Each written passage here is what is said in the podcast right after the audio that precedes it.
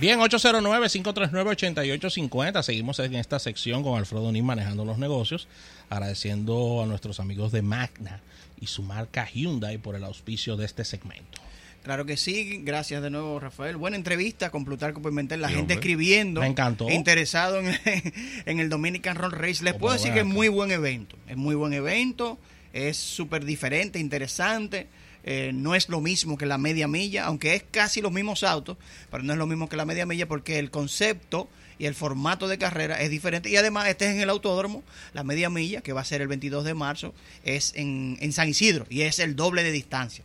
Así que vámonos para allá este domingo. Chicos, el, el año también inició con mucha velocidad, como cada año. Eh, y vamos a hablar ahora justamente del Dakar, eh, el evento clásico, el evento más difícil del mundo, según los participantes y los conocedores del mundo de los rallies de la velocidad. Y justamente inició ya hace unos nueve días, unos diez días, inició como siempre temprano en, en cada año el, el Rally Dakar, que regresa luego de varios años eh, siendo realizado en Sudamérica, en Perú, sí. el área de Perú, Argentina, Bolivia. Sí. Eh, el año pasado fue el último año de Latinoamérica, solo se hizo en el país de Perú por la falta de compromiso y apoyo de los demás países y por la iniciativa de muchos participantes millonarios, ¿Cómo? como son lo- los, los que son de Arabia Saudita y los Emiratos Árabes, dijeron, oye, pero nosotros damos este viaje, eh, la cosa no, no lo pinta bien por Latinoamérica, ¿qué es lo que hay que hacer para traerlo de nuevo a Arabe- a- para Arabia? Sí. Eh, Arabia Saudita. Eh, bueno, esto, esto y esto, ¡pap! entonces se llevaron de nuevo el Dakar. Un tema financiero. Eh, que en su momento se realizaba desde París hasta Dakar, cuando iniciaron, Sí. eh, y se llamaba París-Dakar, luego... Para muchos, sus. Es decir, su, como su época de oro, ¿eh? Sí, sí, sí, claro, en- no, pero claro, su el época de oro en París-Dakar, sin lugar a duda. Sin lugar a duda, pero por temas de seguridad, muchos problemas eh, de, de inseguridad. En una ocasión hubo, como quien dice, un, fueron asaltados y fueron eh, acorralados varios grupos de participantes en el momento que se hacía, que pasaba por África y ese tipo de, de zonas. Se abortó entonces el hacerlo en Europa, se fue a Latinoamérica y ahora regresa de nuevo entonces a Arabia Saudita y les puedo decir que está todo el mundo muy feliz. Eh, las partes que se han utilizado en las nueve etapas que hasta ahora se han realizado son espectaculares. O sea que el Dakar es más desierto que nada, pero atraviesan diferentes situaciones. Eh, algo que hace del Dakar interesante este año, del 2020, es la participación del dos veces campeón de Fórmula 1, el español Fernando Alonso, eh, que está participando Sí. eh, en una nueva disciplina más. Recuerden que Alonso una vez, eh, antes de dejar Fórmula 1, participó en la Indianapolis 500, carrera que casi ganó. Luego de su retiro de la Fórmula 1, ganó el campeonato de duración, eh, que es el WEC, el World Endurance Championship, siendo el único piloto eh, que ha sido llevado al Salón de la Fama, tanto de la FIA Fórmula 1 como la FIA eh, eh, WEC.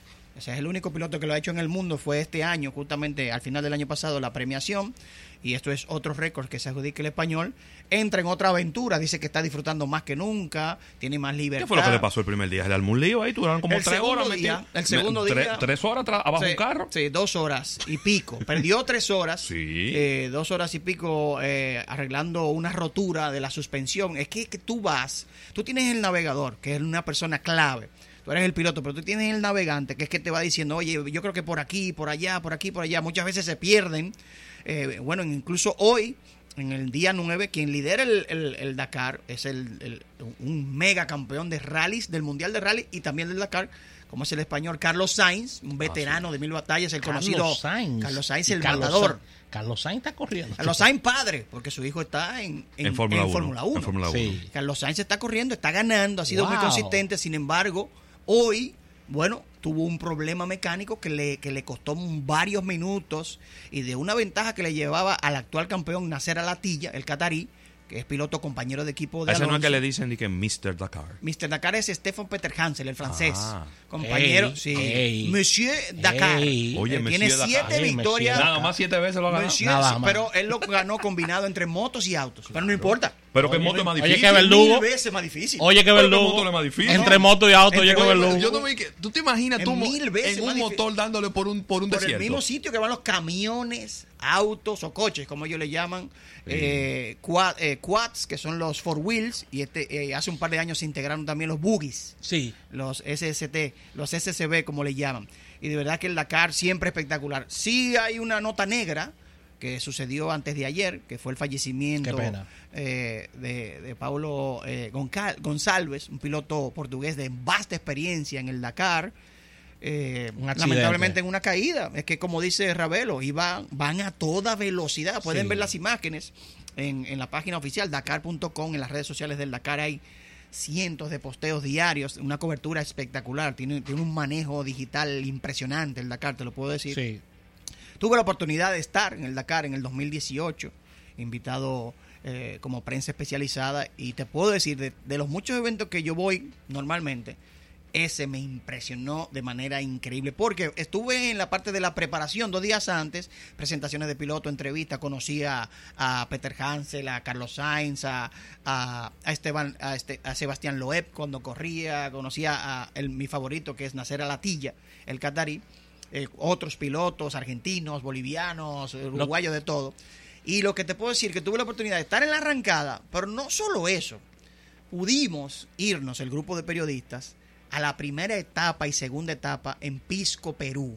Y señores, o sea, nada más llegar al sitio con toda esa... ti- Es un desierto. O sea, la gente cree que, ah, sí, un desiertico, vamos a venir allí a Salina. Mi hermano, oiga, me le estoy hablando es en el medio de la nada. Se monta este campamentazazazazo de cientos de vehículos que corren de motores, four wheel, buggy, camiones. Y nada más ver la preparación de los equipos. Imaginarte que diario ese campamento se mueve.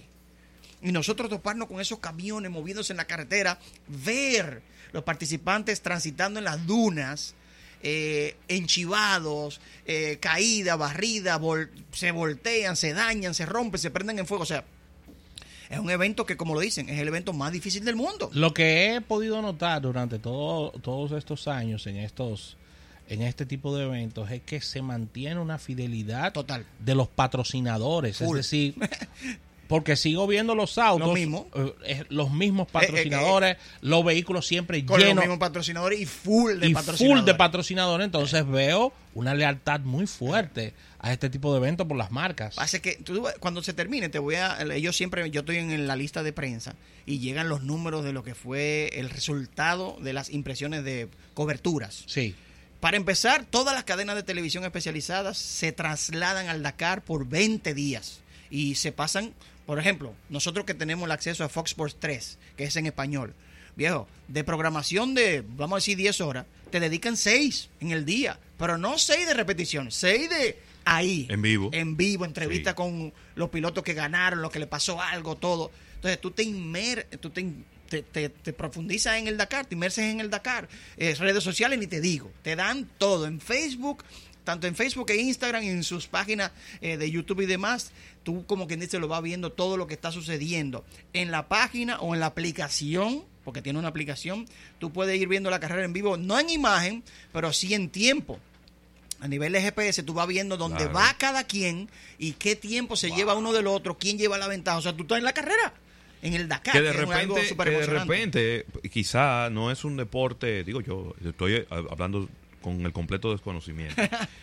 De repente quizá no es un deporte tan seguido aquí, pero cuando tú, cuando hablamos de esa zona de del Medio Oriente, en Asia, Europa, esos Eso son es pruebas, es que esos son pruebas de, de De varias que se hacen. a veces inclusive ellos van más lejos, ellos dicen, ah, está bien Luis Hamilton también, tremendo, tremendo chofer, desálmale un motor ahí, va a ver qué él va a Sí, hacer no, con no, él. no, no, no, nada que ver. No es lo mismo, porque que que esto ver. es una combinación de la destreza manejando, el trabajo en equipo con una persona que Con viene al lado tuyo con un mapa, que si se daña algo ahí mismo tienen que apearse ellos mismos. y fajarse No hay ellos asistencia. mismos. No, fajarse No ellos hay mismos asistencia. con a dar llave y arreglar un problema Bueno, eh, una de las imágenes que más, eh, más han recorrido el mundo es la imagen de Fernando Alonso arreglando Claro. eh, la Toyota Hilux que está corriendo en medio del desierto. Un bicampeón, que, no, que tú dices, Y de verdad un bicampeón del mundo de la Fórmula 1 que se supone que tiene que estar tomando champán en Mónaco, Sí. por ejemplo, que es lo que la gente piensa. Sí. El tipo fajado con su coequipero dando eh, eh, llave, como dicen. Sí existe una gran eh, camaradería, se paran eh, otros pilotos que no tienen nada que ver con tu categoría o tal vez no son tus compañeros, pero se paran a ayudar. Claro. Gente que tal vez no, no lo hace por diversión o por Dime a aventura. ver. No, con una llave. Sí, sí. Una llave 14 que ¿Te me hace falta. esto? Déjame dejártela, yo tú me la devuelves ahorita. Sí, sí. Claro. Le sucedió a Alonso en el momento que tenía temas, eh, estaba tratando de arreglar una parte de la carrocería y llegó un inglés en un camión y dijo, te sirve este tape racing, que el tape gris. Dice, wow, mira, no tenían eso ellos. Sí. Y con eso pudieron salir y llegar a la segunda etapa. Alonso le ha ido muy bien a los seguidores de Fernando Alonso. En el día de ayer llegó segundo en la No hay- etapa de ayer. Ahí no hay descanso. Cuando Porque ellos llegaron, tú, tú dijiste que estaban arreglando una El parte de la carrocería. Sí. Pero cuando ellos llegan al lugar en donde van, El ahí entonces el equipo tiene que entero, bajarse entero. a meterle mano al carro. entero a todo. Sí, porque le van dando duro. No O- es, no ojalá es no. suave. O suave no es suave. Entonces, te iba a contar. eh, hubo un día de descanso que fue antes de ayer. Eh, ayer corrieron la etapa 8 donde Alonso quedó segundo. Y de estar 45 en la general en un momento, hoy llega a noveno. O sea que ha descontado casi, dos- casi dos horas de la ventaja. Bueno, el problema que tuvo en la segunda etapa ya lo descontó y está peleando ahora mismo por los eh, 10 primeros lugares. El ritmo de Alonso muy reconocido porque es un novato. Él mismo lo dice, de- es un novato. Está compitiendo contra expertos, no solo del Dakar, sino del tema de rally eh, raid, como le llaman, esta disciplina es el raid, que son ya rallies de, de- de difíciles. Hay unos que se hacen en nieve fuerte y la es un campeonato como de seis fechas que se compite, el Dakar es uno de ellos, para que el Dakar se promocione aparte, como Sí, un evento claro, aparte, claro. es el más importante. Pero luego de este Dakar hay cuatro fechas más, ya se realizó una el año pasado, de este tipo de rally raid, que son en dunas, que son en desierto, que son así en diferentes partes de Europa, de Europa más que nada. Y eso garantiza, le garantiza a, a cadenas como ESPN un Uf, rating muchísimo. grandísimo, porque la gente se sienta horas. como Mucho, tú decías mucho. ahorita, horas a ver No, y es buen contenido porque te ponen cámaras a bordo, entonces tú vas viendo como el tipo va ¡fu! entre la duna así, pa, se voltea. Unos se- drones volando por encima de, los de los carros, helicópteros y de todo. No, y lo chulo es ver esos motores, señores. Entre esa duna, dándole con todo. Los tipos por caerse y brincan por aquí, brincan por allá. eh.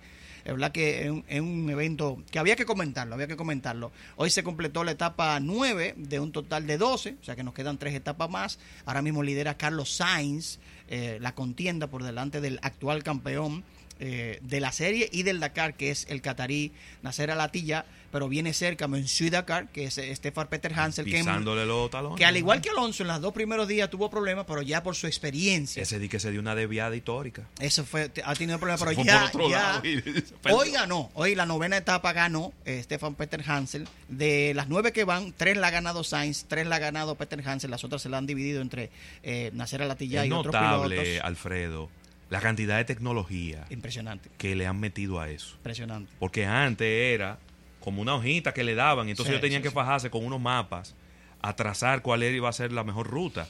Ya no. Ya cuando ellos llegan al punto, ya le están esperando allí con unas tabletas, con la Tableta ruta. con todas las con- rutas, Es decir, gráfica que en colores y detalles, o sea, está- chulísimo. se están enfocando más en, en preparar los vehículos. importante, la descansar. navegación es controlada por la, por la organización del evento.